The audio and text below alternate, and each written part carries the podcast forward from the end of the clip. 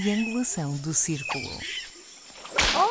Isto é único, fazer uma gravação dentro do É carro. Olá, pessoas! Aqui estamos nós para mais um episódio da Triangulação do Círculo. Este é o episódio 78 e vamos dedicar este episódio totalmente à política portuguesa e às consequências das eleições de domingo, dia 26 de setembro. As eleições locais, para quem não está atento. Eu serei o vosso farol deste- nestes tempos de nevoeiro político e, como perceberam pela voz, eu sou o Daniel Rocha e estou preso num engarrafamento em Lisboa. Vamos lá ver como é que vai ficar a gravação, meu Deus. Eu sou o Miguel Agramonte e estou solto em Aveiro. Eu sou Max Spencer da Honor em Faro e não estou em engarrafamento nenhum. Vocês não sofrem disso. Como é que Não, eu sofri, eu sofri até umas semanas, mas vocês suburbanas de Lisboa já se foram todas embora. Yeah. Toda a gente se queixou do mesmo, mas chegou setembro, me- meados de setembro e a coisa mudou. Contem, meus amigos, como é que vocês estão, minhas fofas, minhas queridas. Eu estou muito bem, estou muito bem. Olha, fiz um bacalhau espiritual que ficou delicioso. Hum, boa. Mas nada, nada que se compare com a jantarada que aí vem em casa do Max. Uh, conte, Max, conte tudo. Eu não vou revelar coisas dessas em público, lamento. Ainda vão pensar que a minha casa, que a minha casa é uma galdeirice permanente de, de homossexuais, que não é, que não é. Não é, claro, fico bem, fico bem ciente. Permite-me fazer só uma errata do- relativamente ao último episódio, onde eu falei da homossexualidade do PCP, quando na verdade eu queria dizer homofobia do PCP. o PCP não é homo- homossexual, mas sim homofóbico. Bem, amigos, como tinha referido no início deste episódio, é inteiramente dedicado às eleições autárquicas, onde vamos dissecar o panorama político em Portugal. E para vos aguçar o apetite, começamos com um medley auditivo com declarações dos principais líderes políticos durante a campanha eleitoral. Ora, vamos ouvir. falar da bazuca e dos milhões e dos milhões da bazuca. Mas o que é fundamental falar é para que é que vão servir esses recursos que a União Europeia coloca à nossa disposição. O Dr. António Costa chama bazuca ao PRR. Eh, e anda por aí, não é? Conselho a conselho, a disparar a bazuca a para todo lado. Ora bom, o que é uma bazuca? Uma bazuca dispara tiro a tiro. E o Dr. António Costa não dispara tiro a tiro, é rajada. O Dr. António Costa dispara de rajada. Portanto, ele não é uma bazuca, é uma metralhadora. Eu não estou minimamente preocupado com o Congresso do CDS. Digo mais, que se lixe o Congresso do CDS. Eu estou absolutamente focado em que o CDS cresça neste ato eleitoral e que possa ter mais autarcas do que teve há quatro anos atrás. nós eh, queremos ter um papel mais direto na gestão desta cidade, no governo desta cidade. No último mandato não tiveram porque não entenderam não não, ter. quiseram. Convém também deixar essa Na- nota nas, nas, Espero na- que haja... nas condições eh, em que eles foram propostos. É preciso ver que os pelouros não se aceitam, ou pelo menos a CDU não tem essa postura. Não se aceitam incondicionalmente. A carga fiscal recorde porque havia crescimento económico. No ano de pandemia em que caímos 7,6%, a carga fiscal subiu. E agora? Qual é a explicação? Só uma, os impostos são excessivos. Quer um bocadinho de resto? Estamos aqui apostados em fazer uma mudança no Conselho. Qual é a mudança? A mudança é para melhor. 35 anos do mesmo não é, não, não, é, não é bom. Especificamente.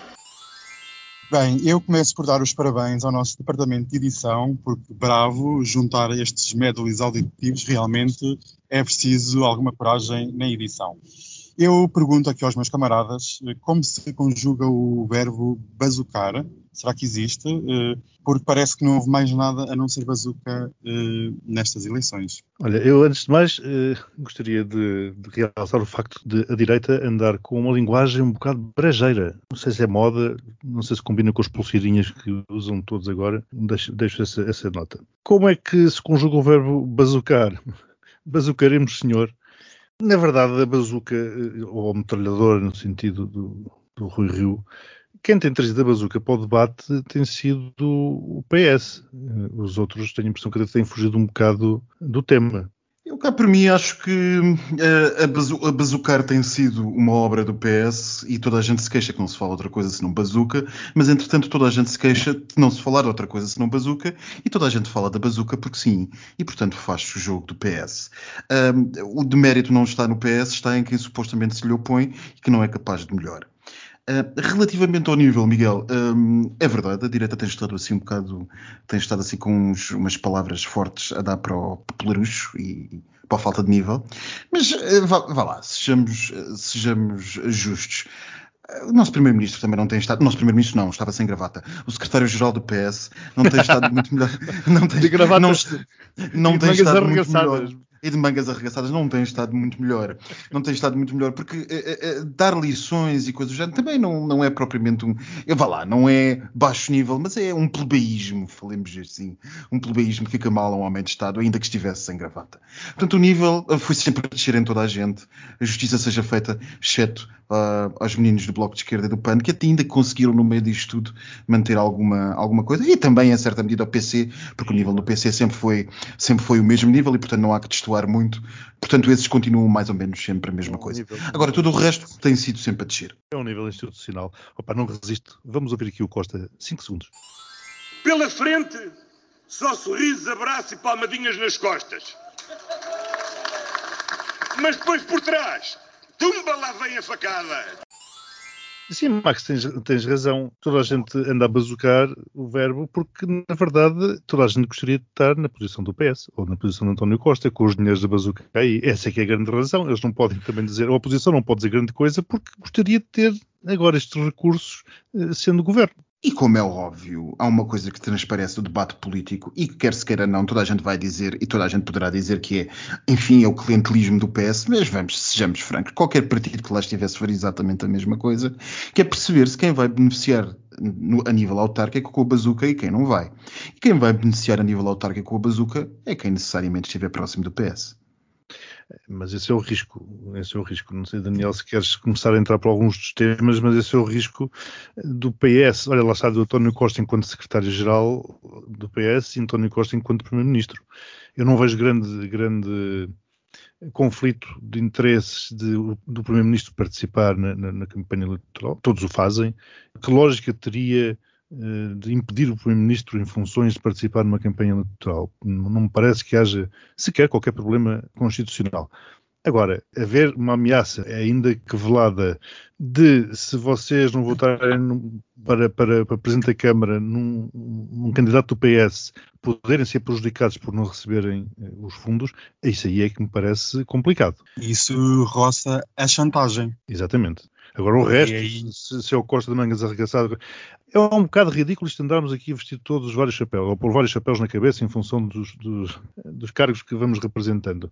Mas, pronto, é como é. Aliás, na vida todos nós vamos vestindo vários chapéus também em função daquilo que, que, fazemos e que representamos. Mas indo de encontro àquilo que vocês agora afirmaram, como é que vocês caracterizam esta campanha eleitoral para as eleições locais? Porque, como agora estavas a, a dizer, Miguel, ninguém impede o governo ou os ministros de participar, mas temos visto realmente uma campanha diferente da que foi em 2017. Há uma tendência que eu tenho vindo a notar nas, nas eleições autárquicas que é uma, como dizer, uma partidarização crescente das autárquicas. Elas tinham inicialmente, há uns bons anos, umas boas décadas, talvez um pendor mais uh, popular, popular no sentido de, estar, estarem uh, amarradas, digamos assim, ao candidato, fora, fora dos grandes centros.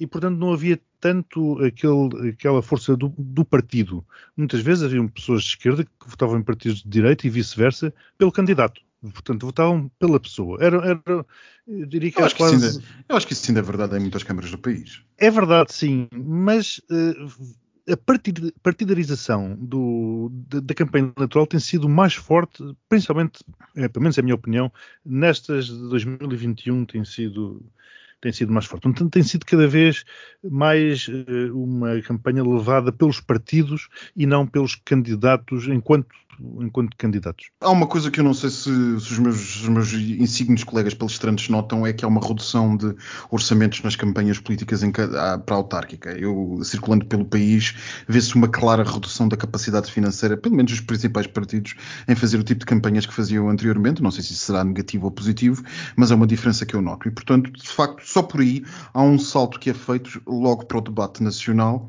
e esse salto que é feito para o debate nacional tem implicado, por exemplo, também me parece uma maior presença dos líderes nacionais na campanha política. Notou-se claramente nesta campanha que toda a minha gente andou a circular e andou a circular o máximo que pôde. E em bom rigor, eu vou destoar um bocadinho de vocês. Eu não acho que isso seja uma coisa típica desta eleição. Eu acho que nós estamos a assistir a isto há bastante tempo. Acho que nesta eleição em particular está a revestir uh, uma especial tónica porque os partidos têm intenções diferentes a nível nacional, mas todos eles acabam por confluir nessa mesma lógica de jogo nacional e que a todos é oportuna neste momento. E talvez por aí nós estejamos a ver um bocadinho mais de visibilidade das, dos líderes nacionais no debate político. Porque o PS precisa mostrar-se de uma certa maneira na saída da crise, até porque não sabemos o que é que vem a seguir. Que tipos de jogada poderá António Costa fazer depois destas autárquicas? Rui Rio joga muito nestas eleições, uh, provavelmente joga tudo. João Ferreira provavelmente também joga tudo. O Bloco de Esquerda jogará alguma coisa, mas não tanto. E, para, pelos vistos, André Ventura tem tudo a jogo em Moura. Portanto, são eleições que de facto têm um, um certo cheiro a, a, primárias, de alguma maneira. Para atribuir pontos, eu diria que foram as campanhas, foi uma campanha participada, foi uma campanha, ao contrário do que eu esperava, sem grandes jogos sujos. Enfim, naturalmente há sempre um outro caso, e aliás nós aqui fomos falando deles, ou de alguns deles, mas de uma maneira geral correu bastante bem, portanto dou 10 pontos. Eu dou 8. Uau, e tu, Max? Ah, 10, 8? Uau! Então, amigos, agora digam-me, isto é ou não é um referendo à governação socialista? Porque temos visto o António Costa todos os dias em todo lado. Eu diria que isto é mais um referendo à, à liderança do, do, do Rui Rio. yeah. Eu não sei se será um referendo à governação do Partido Socialista, como eu estava a dizer há bocado acerca do, do, do, do item eh, anterior.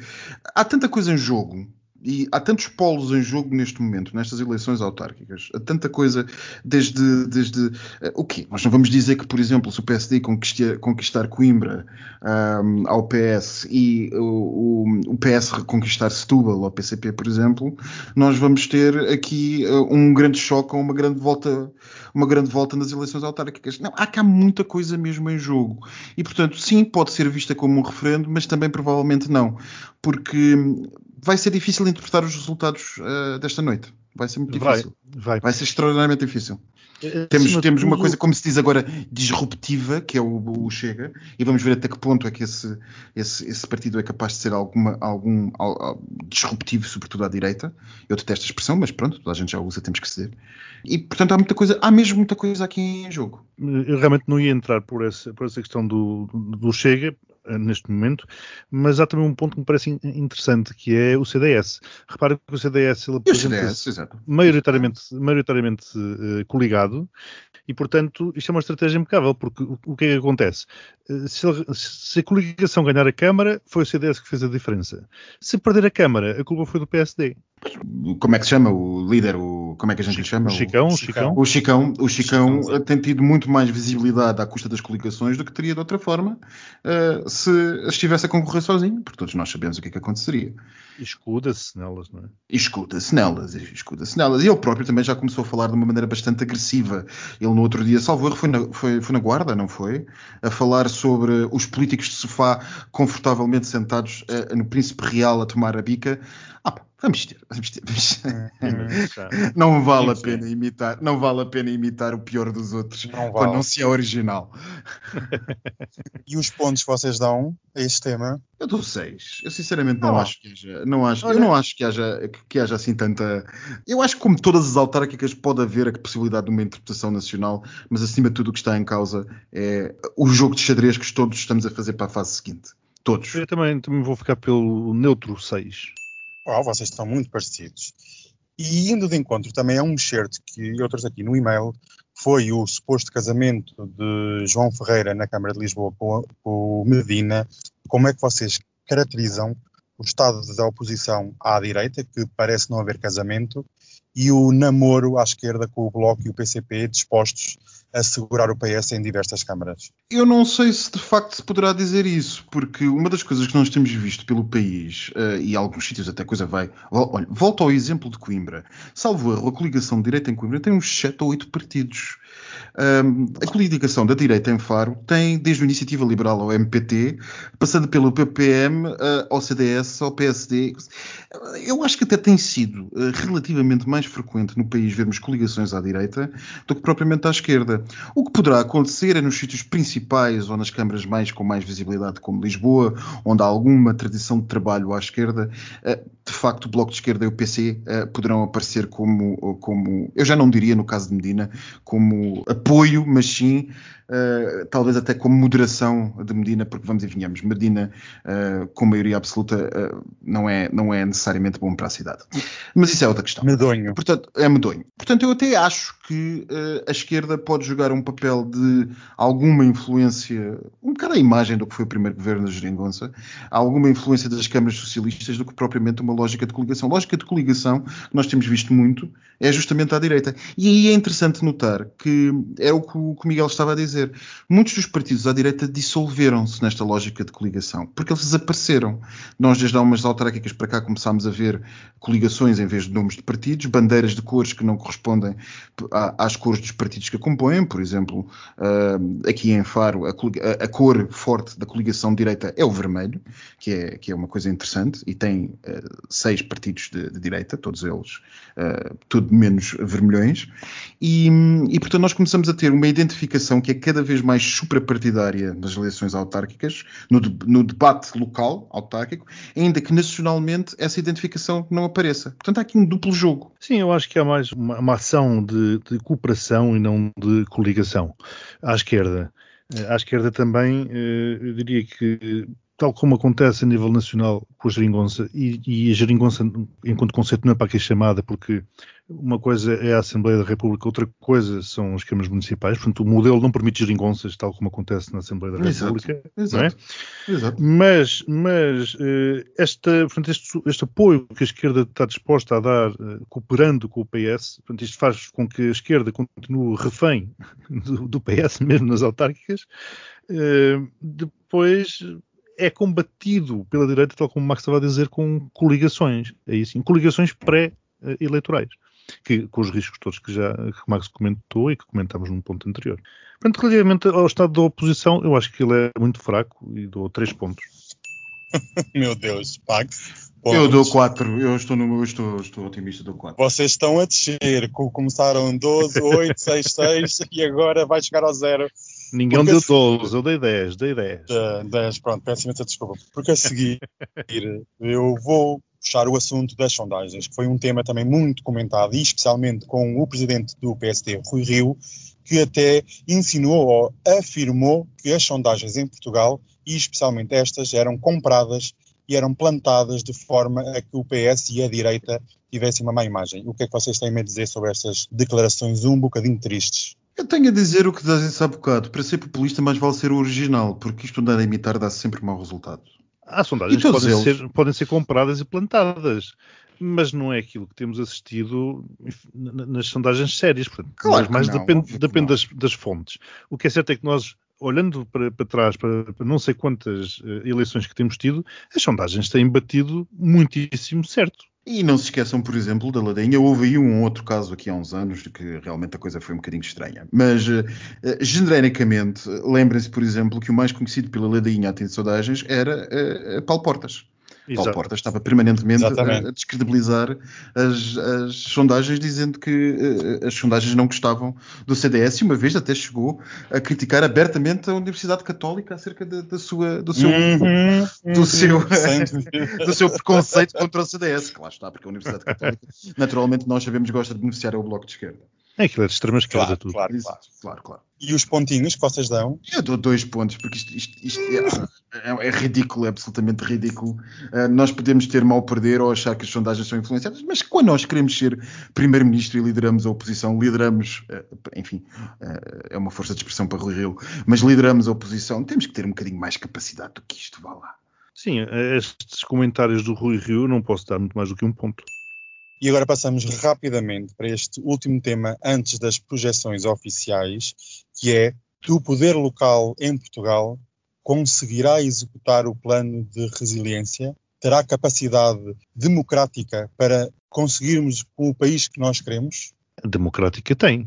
Democrática tem, política Exato. talvez não. Política, política estratégica, etc. Não sei.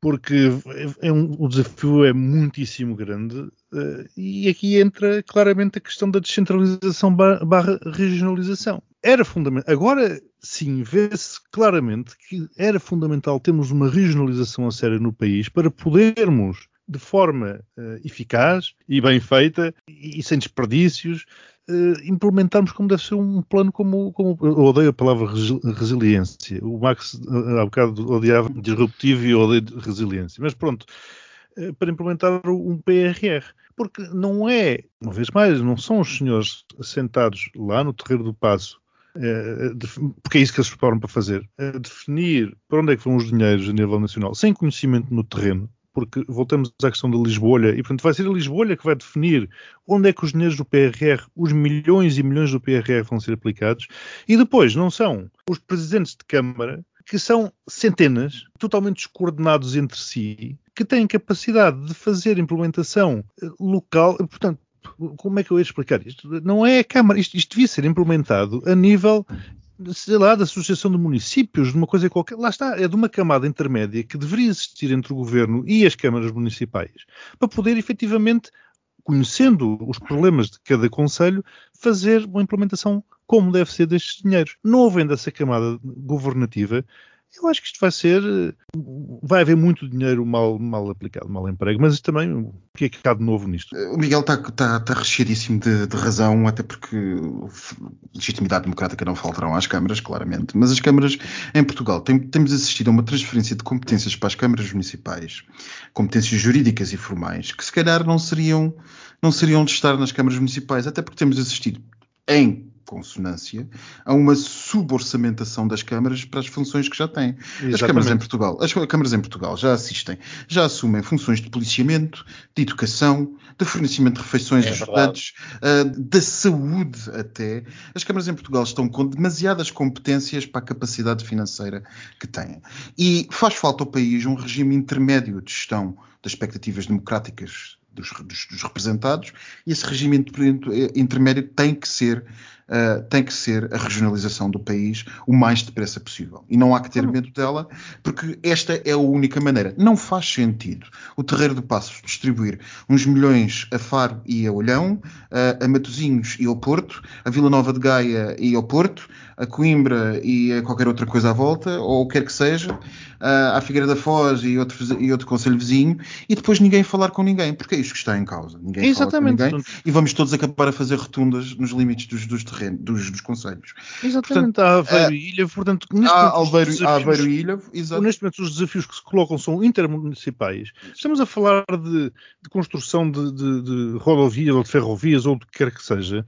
E, e, portanto, vamos acabar todos com um pavilhão multiusos, vamos acabar todos com uma série de infraestruturas que fariam mais sentido, ainda por cima, num- num- em territórios tão pequenos quanto estes, que faria sentido haver uma, uma coesão e uma lógica de investimento eh, agregada e, e- e estamos aqui a pulverizar isto tudo. Portanto, não, não, E depois há uma, há uma, há uma coisa que, eu, que é uma coisa que desculpa interromper-te, Miguel, também que há, não há ninguém que sintetize, uh, que faça a síntese de prioridades, o que é que deve ser feito, o que é que não deve ser feito e quando deve ser feito.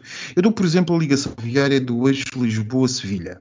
O eixo Lisboa-Sevilha uh, tem sido uma guerra permanente da comunidade de Badajoz, uh, em Espanha, para, ter que, para que esta ligação seja feita via Badajoz, pelo Alto Alentejo ou pelo Alentejo Central, que não tem propriamente assim tanto interesse uh, do ponto de vista estratégico para Portugal, até porque uh, Lisboa contará com uma ligação a Madrid, mas tem, tem batalhado e, pelos vistos, consegue ter cada vez mais apoiantes junto em Lisboa da, da hipótese da ligação ser feita uh, Lisboa, uh, uh, Badajoz, Badajoz, Sevilha. No entanto, aquilo que serviria mais população portuguesa e mais interesse Uh, mais interesses comerciais portugueses seria justamente Lisboa, Faro, Faro, Sevilha. Até porque reforçaria o eixo interno português.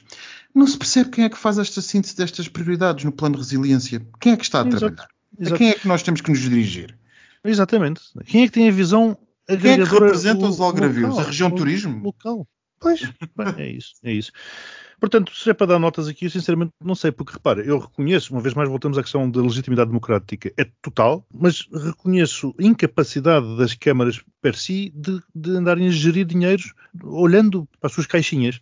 Por outro lado, reconheço também a incapacidade do Rei do Passo, do Poder Central em Lisboa, de entender quais são os problemas específicos de ali três ou quatro conselhos em conjunto. Não sei muito bem, zero pontos. Porque não há zero pontos porque não há solução para isto. Da maneira Zero, como- meu Deus, zero zero pontos também. pontos. Zero eu pontos não também. avi, eu avisei, eu avisei que vocês começavam a dar muitos pontos e iam acabar no zero. E aqui está. Então o Max deu 8 pontos, mais 6 pontos, mais 3, mais 2, mais 0. Lá está, foi o tal de, de, decrescendo, deu 19 pontos. E eu comecei por dar 10, depois dei 6, depois dei 4, depois dei 1 e depois dei 0 também. 21 pontos e, portanto, isto totalizou 40 pontos. Uh, Uau! Que abundância! Realmente estamos nas mãos largas. Mas, meus amigos, o tempo vai longo e agora vamos fazer um pequeníssimo intervalo para um xixizinho e voltamos dentro de segundos com as projeções oficiais. Até já!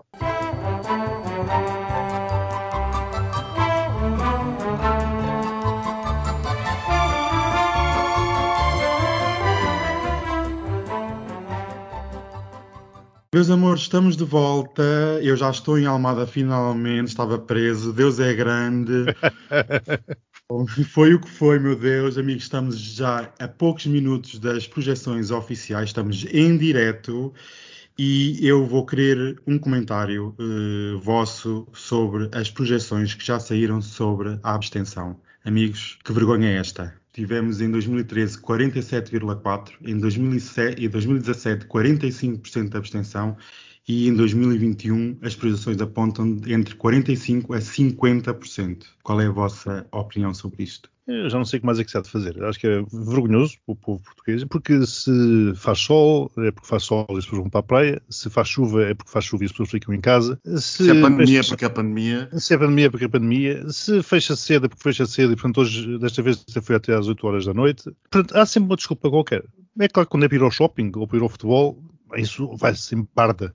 Mas depois, para dizer mal, eu insisto neste ponto, para dizer mal, depois já está toda a gente pronta, inclusivamente aqueles que não votaram. Ou só levando por uma orelha, ou, ou se calhar, dizer, isto faz-se aqui o paralelismo com o que aconteceu na Alemanha, que à hora do almoço já 70% tinha votado. Depois todos nós gostamos de dizer a Alemanha é um país bastante evoluído. Pois, pois é, também tem uma participação cívica que nós aqui não temos. Se calhar não são só os problemas que, que costumam apontar aqui, como os baixos salários, como a baixa formação, se calhar está tudo relacionado. Voto obrigatório, não sei eh, também, mas se calhar estava na altura, uma vez que isto também é um dever, não é só um direito, é um dever, estava na altura de eh, as pessoas que vão votar, se calhar terem alguns bónus por isso mesmo. Eu não sei, eu não sei, não sei até que ponto, eu, já, eu como estava a dizer há bocado em off, já estou um bocado farto da conversa da abstenção. Eu acho que há razões eh, particularmente portuguesas, sim, é verdade, mas também acho que haverá razões eh, que são um bocadinho de- dos tempos que- em que estamos. As pessoas não estão tão motivadas eh, como isso para participação na política ah, e se é verdade que na Alemanha hoje houve a, a eleição que houve e está a haver a participação que está a haver, também ela foi, ela, também ela foi alvo de uma, uma enorme mobilização por causa do empate que estamos a ver esta noite e porque toda a gente, eh, toda a gente antecipou que seriam eleições altamente concorridas. E o pessoal, quando tem eleições altamente concorridas, tende a normalmente mobilizar-se, além de que há um fator nas eleições alemãs, sem querer perder a noite a falar delas, que tem a ver com a presença já mais prolongada e mais forte da extrema-direita. E é isso que nós temos visto na Europa. Se é, verdade, se é verdade que nós temos um problema de abstenção em Portugal, também é verdade que nos países onde a extrema-direita, ou a extrema-esquerda, mas sobretudo nos últimos, nas últimas décadas, a extrema-direita mais subiu, foi também onde mais desceu a abstenção. O que é que isto quer dizer? Que as pessoas, quando estão motivadas por qualquer questão, para reagir ou para para agir ou para agi eh, reagir a essa ação tendem a ir uh, votar. Quando as pessoas estão, por simplesmente, amorfas, uh, alorpas no sofá, sem grandes preocupações que não aquilo que no dia a dia acham que lhes interessa mais, porque há de ser provavelmente a vitória do Benfica, não vão propriamente às eleições. E não tem propriamente a ver com, desculpa Miguel, não tem tanto a ver assim com desenvolvimento e, e tudo, porque Ainda hoje, no meu outro país, na Suíça, por exemplo, nós tivemos um referendo que foi particularmente falado e particularmente batido a nível nacional, que foi o referendo justamente ao casamento igualitário, onde ganhou, onde ganhou o sim, e a participação num país que tantas vezes é celebrado pela sua participação democrática e política em referendos, foi de apenas 52%. Ganhou por 64%. Tenho que dar os parabéns. Uh, exatamente, 64,1%. Portanto, é exatamente num país tão tantas vezes referido acerca da sua participação democrática e política, a participação no referendo 2 foi em tudo semelhante, se não mesmo igual veremos no final de noite às autárquicas em Portugal. E não era só o casamento, não é? Julgo que a adoção também estava não, lá. Não era só o casamento. Sim, sim, a adoção, a adoção vinha, a adoção, vinha é? incluída como alteração da, da, lei de casamento que, enfim, já tratava. O, voltando aqui à questão da, da, da abstenção, o, o, que eu receio é que a abstenção empurre. O, que eu com isto dizer é os radicais votam sempre, não é? E, portanto, eu receio que esta abstenção, portanto, veremos daqui, daqui a bocado, eh, possa levar a que o pessoal do Chega tenha de votar em, em, em força, porque se nunca se abstém. Não, é? não sei, vamos ver. O pessoal do Chega vai votar em força e foi votar em força justamente nas últimas eleições, onde tivemos a abstenção histórica, que foram as presidenciais. Exatamente. Porque nós nunca tivemos um presidente com tão pouca legitimidade, uh, enfim, não diria legitimidade democrática, porque conta quem se levanta para ir votar, mas enfim, com tão, com tão baixo nível de participação eleitoral como foi aquele uh, que tivemos com Marcelo Rebelo de Sousa, e onde André Ventura explodiu a sua votação e, uh, por exemplo, chegou a algumas partes do país, em algumas freguesias do país, a número 2, pessoa mais votada. Portanto, não sabemos se isto vai acontecer esta noite nas autárquicas ou não, mas sabemos que o nível atual da abstenção, sinceramente, não choca ninguém. Era o que estava toda a gente à espera. Eu só acrescento que isto devia ser uh, os partidos e os deputados no, na Assembleia da República deviam pôr a mão na consciência e tentar perceber o porquê desta, absten desta abstenção e tentar encontrar uma solução, porque isto, em menos de 10 anos, as, as piores abstenções foram de 2013, 2013, 2017 e 2021. É preciso ter isto em atenção. Aquilo que o Max disse em off também no nosso grupo também me parece interessante, é que a abstenção vai ser discutida até amanhã e depois toda a gente se esquece. E acabou. Exatamente. Ah, e, e toda é a gente se esquece. É, todos nós falamos até, das abstenções das eleitorais e depois já ninguém quer saber disso. Até às uh, próximas eleições. E eu noto também na, na, nesta abstenção, no intervalo das abstenções apresentado pelas, pelas empresas de sondagem, é excepcionalmente alto, quer dizer, todas elas estão entre, não é o alto o valor, é alto o intervalo, entre 45% e 50%, o que é uma coisa que qualquer de nós aqui na triangulação atirava à parede e provavelmente colava. Sim, uh, eles, eles, dizem que... Eles estão com uma enorme dificuldade, é, mas eles dizem, não, não, sim, que tem a ver com o facto das urnas serem estar abertas mais uma hora e, portanto, é um modelo diferente daqueles que eles têm eh, executado até agora e, portanto, essa, essa hora poderá fazer alguma diferença. Ainda assim, ainda assim, eu, eu, não quero ser, eu não quero ser cínico, mas o, o, trabalho destas empresas é justamente a previsão e trabalharem na previsão. Quanto mais aumente o, o intervalo, mais fácil é essa previsão. Não é? Eu também queria saber um bocadinho, agora indo um bocadinho à astrologia e previsões, eu gostaria, gostaria de saber quais são as vossas câmaras que vocês têm mais em atenção. Que municípios vocês pensam que serão os importantes nesta noite eleitoral? Há sempre as grandes câmaras, não é? tipicamente Lisboa-Porto, que deixam sempre alguma expectativa.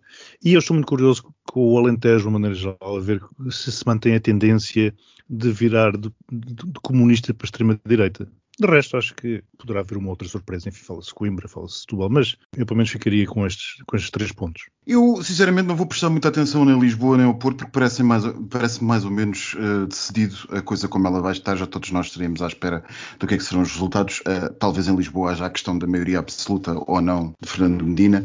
Uh, mas eu acho que a atenção para quem queira eventualmente perceber o que é que se vai passar no país nos próximos anos está justamente fora. Está em Setúbal, está em Coimbra.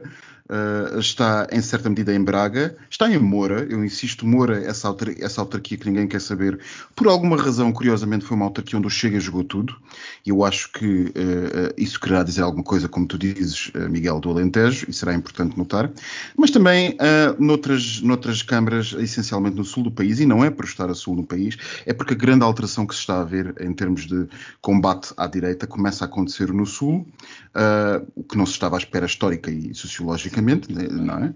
E, e, nós podemos prestar atenção a algumas câmaras, como por exemplo Beja, Portimão, uh, estou com muita curiosidade de saber se, os partido, se o Partido Socialista consegue segurar essa Câmara em função da subida extrema do Chega em, em sítios como, como Albufeira e Portimão, e em Faro, onde realmente um sítio tradicionalmente socialista, um, normalmente os, os, as presidências são eleitas, os, as câmaras são eleitas por pouquíssimas centenas de votos e, portanto, essa até o final da noite pode ser uma questão, saber se o PSD fará a questão histórica de manter ou não essa Câmara por um terceiro mandato ou não. Eu Neste estou na SIC. estamos- estás na SIC Ah, e o Miguel. Eu estou no RTP. Eu estou na TVI e inclusive também estou no Twitter, no Facebook, no Instagram e no Miguel Snapchat. está em todo lado. Está em todo lado, quero é saber omnipresente. informações frescas e Mentirosa, fofas. também estás no Growler e no Grindr. Obviamente, porque se estiver muito concorrido, as pessoas não foram votar.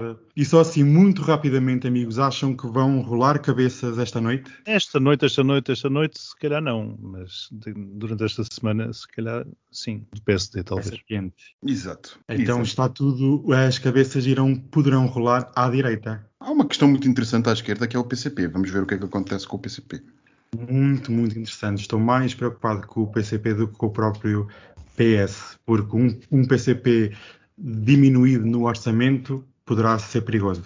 Exatamente. Mas realmente há muitas autarquias que já estão pré-decididas, ainda nem sequer saíram as projeções. É o caso do Porto. Né? É uma questão de saber quão grande vai ser a maioria. E a. Amadora também é muito interessante saber o que é 10 que se... segundos. Muito, muito importante. Amadora é muito interessante saber o que é que se poderá passar na Amadora. Sim, Duas dúvida. visões do PSD. Duas grandes visões. Ora Moedas é. Lisboa ganha o 32 Fernando, e 38. Sim. Sim, exatamente. mas sem maioria, como se esperava. Sem maioria. Precisa do Bloco ou do PCP. Aqui na RTP seria bom terem mantido a previsão um bocadinho mais tempo, porque isto não deu para ver nada. O que, é que- é que vos está a parecer pelos la- vossos E lados? eu, por exemplo, a minha previsão aparece na TVI Lisboa 32 a 38 eh, Medina, Carlos Moedas 29 a 35, João Ferreira 6 a 12 e Beatriz Dias do Bloco entre 4 a 8. São E ainda agora vai ser o Porto com 39 a 44 para Rui Moreira. é arrasador, não é? Agora é questão de saber o PS no Porto. Exatamente. E o PSD, porque deve ser muito mínimo. Não, lá está no Porto, é, é aquela coisa do CDS começar a dizer que esta vitória foram eles.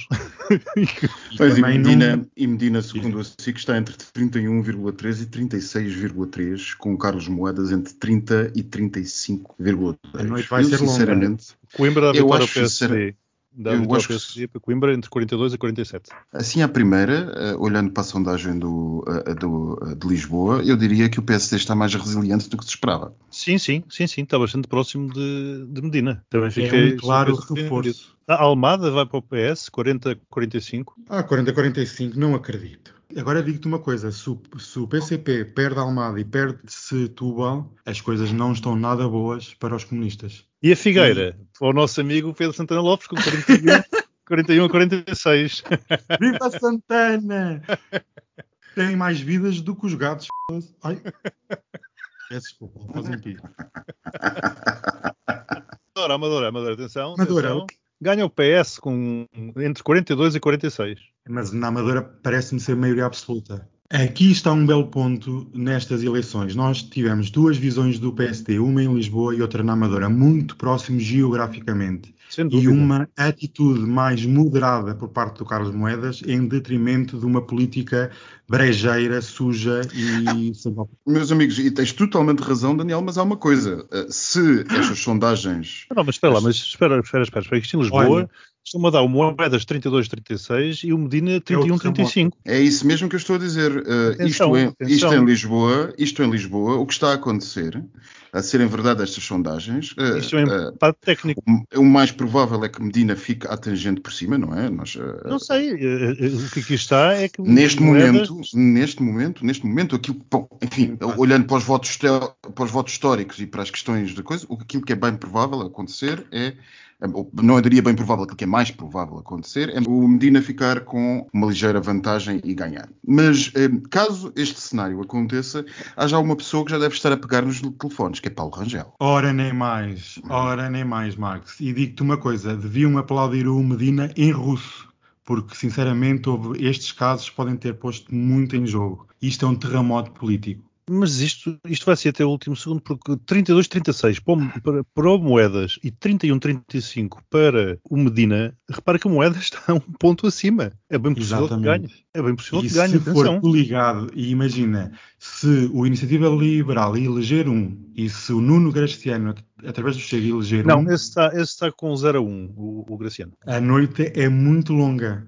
Vai ser longa, vai ser longa, sim, senhor. Em Lisboa vai ser muito longa, amigos. Não Já se esperava nada disto. Portugal. Não, nada. E isto realmente. Ainda é como sempre muito cedo, mas, mas eh, eu, acho, eu acho- acho ainda relativamente improvável que Medina perca, perca a Câmara. Não, não, não quero acreditar que isso possa Sim, acontecer, não por vontade, mas é- parece-me esta direita seria realmente chocante se esta direita conseguisse tirar a Câmara da capital a Medina. Mas muito Estaria ah, amanhã, não, de qualquer maneira, seja o que, seja o que for, estas sondagens já estarem corretas, estão muito longe do desastre eleitoral que toda a gente previa, andou durante os dias mais. todos a falar Exato. para, para, para, moedas. para, para PSD, para moedas no- na, na Câmara de Lisboa. Exatamente. Antes, Exatamente. pelo contrário. E é como eu digo, Paulo Rangel ah, acabou de ter, caso Moedas não vá para a Câmara Municipal, acabou de ter um possível candidato à liderança Ah. do PSD. Nem mais. E olha, no Porto estão a dizer que o candidato do PSD, Tiago Barbosa, e o Vladimir Feliz estão quase empatados entre o segundo e terceiro lugar. E novamente demonstra aquilo que estavas aqui a falar, Max, que não é tão o desastre que parece que parecia ter enunciado, porque davam ao PSD no Porto 8 a 11%. E, e agora dão entre 15 a 19. É uma diferença total. E em Almada, portanto, o. PS 40-45 e o CDU 30-34. É muito, muito, muito. É grave. O resultado em Lisboa do PCP pode ser bom para o futuro líder, que é o João Ferreira, isso aí garanto-vos que será o, o futuro líder comunista, mas a perda da Almada e maus resultados na margem sul vão ser muito difíceis de, de engolir am- amanhã na sede, na, na Avenida da Liberdade. Mas Eu- o PSD fica em terceiro na, na Figueira, está a ficar, fica em terceiro também em Almada. Eh, Bom, se ganhar a capital, o Rui Rio tem uma, uma tábua de salvação. E, e o Chega também está a ficar bastante para trás, felizmente. Felizmente. Em todos eles, pelo menos nestas seis eh, câmaras que eu não, o, o- que nós estávamos a dizer e há uns dias era acerca da- do, do- do Chega era justamente isto, é que se esperava uma relativa redução do Chega, o que querá dizer que isto é cada vez mais a sedimentação de um partido de uma pessoa só.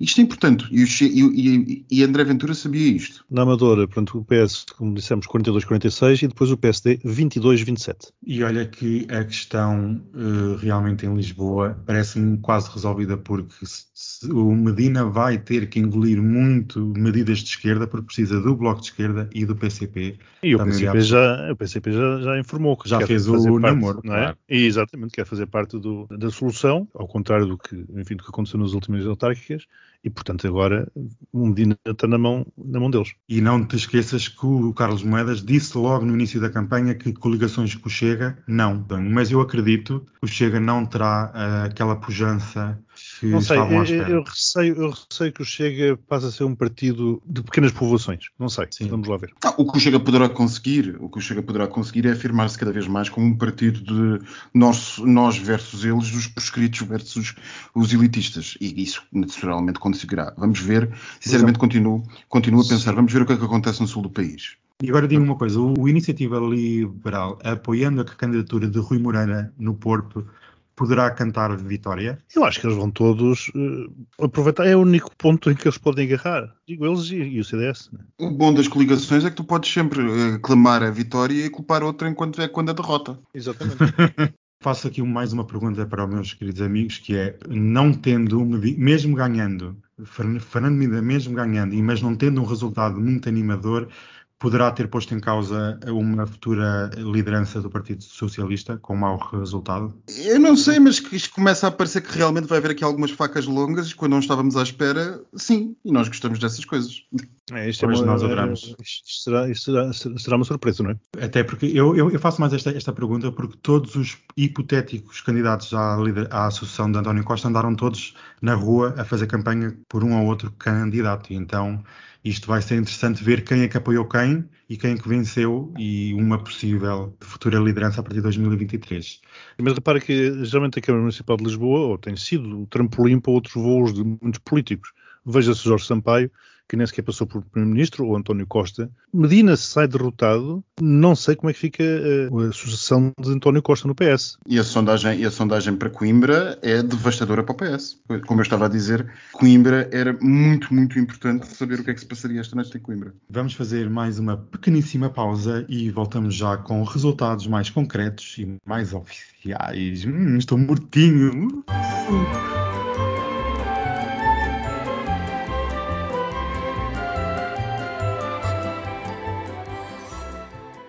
Meus queridos amigos, como é que veem estes resultados ainda preliminares? Temos que fechar porque o dia está a chegar ao fim. Enfim, se há conselhos em que já temos essa certeza, há conselhos que temos surpresas para um lado e para o outro. Bom, uma coisa é certa, há um claro vencedor, que é o PS eh, das eleições autárquicas. Depois há algumas eh, trocas para um lado e para o outro. E o grande mistério, para grande espanto de todos, continua a ser Lisboa vamos fechar esta edição sem saber como é que fica. Olha, deixamos o caso para depois debatermos no próximo episódio. Nós realmente, o, nosso erro, quando nós no início estávamos aqui, e é o bom de fazermos estas intervenções separadas pelo tempo do que entretanto vamos vendo, quando nós estávamos há bocado a falar que para aqueles que estão a ouvir este episódio vai parecer que foi há segundos atrás sobre o que é que esperávamos. Dissemos, eu disse em particular, que de Lisboa e Porto não se devia esperar grandes, uh, grandes surpresas e que o ponto a ver estaria nas outras câmaras do país. Pois, uh, o ponto a ver está nas outras câmaras do país, mas curiosamente ninguém estava à espera e também está em Lisboa. E o grande curioso disto, ou o grande interessante disso, é o que é que vai ser as consequências para a política nacional, porque se há uma semana dizíamos que talvez não se pudesse retirar tantas consequências nacionais para as eleições. O que é facto é que isto mudou tudo. Um, e a não ser que as sondagens estejam erradas, como poderiam estar, mas que não parecem estar, alguma coisa se vai passar em Lisboa esta noite que vai fazer tremer o sistema e não foi a Susana Garcia. Uhum. Sim, seja para que lado for, isto é, ganhando moedas ou ganhando Medina, a coisa já tremeu. Veja-se Arroios, por exemplo. Exatamente, exatamente. Onde, onde o PSD ganha a junta de freguesia ao PS. É um choque, mas realmente há, um, há uma clara evidência que é há uma vitória do Partido Socialista, é certo, mas há uma clara há um claro reforço nos votos no CDS, PP e no PSD. Aumentaram o número de mandatos em relação a 2017 e aqui acrescento que o Chega já elegeu sete vereadores, eh, não sei muito bem aonde, mas é oficial que é a quarta força autárquica. Até o momento, mas há uma coisa a dizer também do Chega. Eu continuo sem saber as minhas, não sei se, se alguns dos amigos já sabe os resultados de Moura. Eu uh, tenho particular interesse nos resultados de Moura. Ganhou Continuo. o PS ganhou o PS, pronto. É, é que era, era, uma situação muito interessante do ponto de vista do, do, do, Chega, mas há uma coisa que se consegue notar. A desgraça para aqueles que se opõem ao Chega não foi tão grande nos sítios onde se estaria à espera. Por exemplo, o Sul, as votações não dispararam no Chega, o que mostra a força da perspectiva individual e personalizada das eleições locais, ou seja, as pessoas votam muito em função das pessoas que têm à sua frente e muito menos ideologicamente, mas por outro lado, um disparo do Chega a norte. O Minho apareceu com níveis uh, a 12% e a 13%, a 13%, e por exemplo, um conselho que já foi do Bloco de Esquerda, Salvaterra de Magos, tem uma quase 14% de Chega. Uhum. Sim, o Chega está-se a transformar naquele partido da Triola, que era o que eu há bocado quis Exato. dizer. Há, há bocado que foi há 3 horas, como tu, Max, dizias, parece que foi há segundos para quem não está a ouvir, mas foi há 3 horas. E esta é a tal capilaridade que eu referia, creio que há um ou dois episódios. É, o que Chega aos poucos vai-se legitimando uh, territorialmente desta forma e, e, se não nos pomos a pau e se não nos deixarmos de dar palco uh, a tal partido, podemos ter uma surpresa muito desagradável nas legislativas, porque nas legislativas já não estamos a falar de indivíduos, de presidentes da Câmara, do, do presidente da Junta que é amigo, estamos a falar de algo mais abstrato, por assim dizer, que é o Governo Central, e, e vimos o que aconteceu, por exemplo, com os presidenciais, onde o primeiro sinal da bala foi dado aí. Pois exatamente, exatamente. E, e, vamos ver também o que é que se vai passar com os outros partidos, sobretudo com uh, o PC, é uma das, uma das grandes questões da noite. Hum, Sim, o PC claramente month está, sim, claramente está a envelhecer. Vemos que os jovens estão a votar à esquerda, quem vota à esquerda está a votar no bloco de esquerda e está a deixar o PC definhar. Coitadinho do PAN que não consegue nada. O PAN, o PAN tem aquele problema de ser um partido quer dizer, que se move por um ou dois ideais. É, é difícil um partido desse tipo, não é? Eu não sei, mas uma das coisas que eu não sei se eu, eu por acaso antes de nós iniciarmos esta parte foi analisar algumas votações do, do PAN. E o PAN tem uma votação essencialmente, como todos sabemos, urbana. E o grande problema, ou, as pessoas, ou os que saem mais uh, atingidos pelo PAN, todos nós já sabemos quem é, é o Bloco de Esquerda. Eu reparo, por exemplo, estou mesmo convencido que em alguns conselhos não se poderá tirar consequências nacionais destes votos. E, eh, eh, por exemplo, em Coimbra, uma vez mais, volta a Coimbra, não creio que seja tirar a consequência de que aquilo seria uma coisa que pudesse, ter, eh, que pudesse ser replicado nacionalmente. Mas eu reparo que no caso do PAN, num conselho como Faro, em que o Bloco de Esquerda sempre foi muito forte, o Bloco de Esquerda saiu agora rachado a meio na sua, na sua votação, tendo fugido uh, grande parte para o PAN, onde, que teve, onde, onde, onde a votação verificada foi na linha dos 5%. Ou seja, o PAN conseguiu, em grande parte das freguesias urbanas do país, a manter uma resiliência que ninguém estava à espera, ou pelo menos eu não estaria à espera. Sim, mas à é custa do coisa... Bloco de Esquerda. À custa do Bloco de Esquerda. Sim, sim, mas é uma coisa marginal, não é? É residual. E creio que dificilmente crescerá muito para além disso. Eu não sei, o problema do PAN é o inverso do Chega. O problema do Chega talvez é saltar das freguesias mais afastadas uh, dos centros de decisão para aquelas centrais. O problema do PAN é justamente o contrário, é que provavelmente não conseguirá sair das, das principais freguesias eh, urbanas do país. Mas que começa a parecer ser um partido bastante mais sólido do que me pareceria à partida, eu acho que sim. E, e eu é bem capaz de entrar pela base eleitoral do Bloco de Esquerda adentro. Eu acrescento aqui um dado que eu adoro, que o MRPP teve até agora 52 votos. Olha, alguns quase em Aveiro, porque ele era candidato aqui por Aveiro. Ah, que giro. É, ele apresentou-se aqui às eleições em Aveiro. Eu fiquei espantoso, pensei que eles tinham explodido todos nos últimos atentados. Ai, que mazinha. E nós acabamos com uma facadinha do nosso querido Miguel. Talvez devêssemos encerrar isto com a, a consideração da sondagem da, Pita, da Pitagórica, ok, que é intercâmbios para a TV. E é o Pitagórico, são uma coisa assim. Já ninguém sabe o nome das empresas de sondagens, mas aquela sondagem que a TV apresentou esta noite, que fala justamente sobre a maioria absoluta clara que o PS teria se fosse hoje a eleições. E é preciso pensar nessas coisas, porque as pessoas, uh, quando chega a altura de votar para a sua Câmara Municipal, votam uma coisa e depois uh, votam outra quando chega às legislativas. Amigos, vamos agora rematar esta noite intensa, este episódio intenso, com um bocadinho de fofoca. É com uma frescura. Uma frescura. O postigo de Daniel. Isto foi intenso, não foi, amigos? Estou cansadíssimo. Eu também estou já com as minhas rugas, meu Deus. Mas agora o que realmente interessa nesta vida não é política e quem ganha e quem perde, são fofocas e traições. Porque Hum. realmente, e começamos já com coisas bonitas. Dois nascimentos importantíssimos. Ai. Um, Miguel, foste tu que me avisaste. Quem é que nasceu em Inglaterra? Foi o, o ai, já não me lembro o número, o não sei quantos bisneto da, da- da Rainha Isabel, que felizmente desta vez não nasceu no chão da casa de banho. este, este nasceu onde? Nasceu numa maternidade. Mas eu adorei imenso, porque esta, isto é uma obsessão da realeza, bebés que nascem no chão. Mas quem foi o segundo nascimento da semana? Quem, é, quem acham que você foi? Foi o Lil Nas. Vocês sabem, o nosso rapper ah, é favorito verdade, é verdade. estava Sabes, grávido do seu álbum. E deu barracada, deu barracada porque Deu foi barracada. acusado de transfobia. Pois, este não é o tema para este postigo, isto é só fofocas e coisas eh, muito mais importantes, porque realmente quem nasceu foi o seu álbum, Montero, que já está no top. Isto foi um grande marketing, ele realmente é um expert em ser um troll e marketing internacional e podem visualizar o nascimento no YouTube. Eu adorei, foi o máximo. Foi o máximo. Eh, vocês sabem quantos filhos é que tem o Boris Johnson? Era segredo Ah, até agora. assumiu seis, não é? Ele assumiu, assumiu o Seis. sexto, assumiu o Era segredo, era segredo e até que não deu mais, ele teve que assumir. E olha, eu só espero que não tenham a mesma qualidade de cabelo do Primeiro-Ministro, porque realmente. De cabelo e não só, a mesma qualidade Em geral? em geral. Já- eu já nem digo isso, eu vou pelo cabelo, porque o cabelo é que interessa, que é o cabelo é o sorriso de uma pessoa. Quando tu entras, tu vês logo o cabelo. Continua Olha, lixado. então, exato, o, o Max, o Max está sempre sério. Estou lixado. Mas Inglaterra que anda muito mal. O príncipe André, vocês já sabem, está péssimo e vai ser preso. E só não vai ser preso em breve, segundo os chats que eu ando na Dark Web, porque é para a rainha não pagar mico.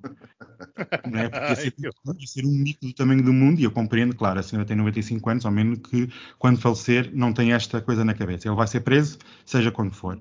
Também ficámos a saber coisas sobre o falecido Príncipe Filipe. Agora, isto acho piada. Não tornam público o testamento, mas falam sobre ele, sobre as partidas que ele fazia e os cavalos favoritos. Isto já não dá, amigos. Isto- vocês têm o Google ligado. Liguem já isso Claro. de repente. Sabem quem é que apareceu na capa da Times? como um dos casais mais influentes do mundo, Quem? a Cátia e o Haroldo. Ah, Pesquise. É assim, eu quando vi a capa eu pensei, olha, olha, a Cátia com o seu cabeleireiro gay. Mas não, depois quando vi disse, não, é o marido, é o Haroldo. E assim, ora, ora vejam lá se não tem assim de eh, qualquer coisa de cabeleireiro que está atrás da, da, da pessoa importante que lhe penteou o cabelo. Eu achei aquilo tudo muito brega. Realmente está um bocado estranho, está. Não está. Está com, é- com- com- com o pulsinho posto assim, parece assim um bocado assim, parece. Parece Exato. que ele nem é o príncipe. Pois que ela Mas está não. de branco, não é? Ela está de branco e ele de preto. E ele depois tem assim uma pulseirinha. Parece o Versace. Única, a única coisa que eu posso dizer é que fazia. Ai, não, mãe. Ai, Max, pelo amor de Deus, já, já bastaram as eleições, já bastou o moedas e as coisas todas. Você é tão seletivo, Miguel. Fogo, é um príncipe inglês. Também fazia. Ah, olha, isso, divirtam-se com o Brexit depois na Câmara. Vamos dividir. Eu só não quero é o irmão mais velho. Isso não quero. Isso, se, se, se podem ficar que eu não quero. Já, de- já que estamos em orgias, eu tenho que contar uma muito grande. Porque um padre no norte de Itália. É acusado de roubar dinheiro das esmolas de, pronto, dos fiéis para comprar cocaína e GBL, aquela droga da violação que todos conhecem, e então o padre fornecia um estabelecimento que praticava orgias, onde ele também lá estava, são mais de 200 pessoas. E o padre foi, foi detido porque um dealer na Holanda foi detido e confessou que o senhor padre traficava droga da Holanda para a Itália e fornecia um- a região com cocaína e outras quantas drogas, e então está em prisão domiciliária porque tem que ser. oh, meu querido, é tudo uma questão de fé. Triangulação do Círculo. Beijinhos, beijinhos. Beijinhos. Até para a semana.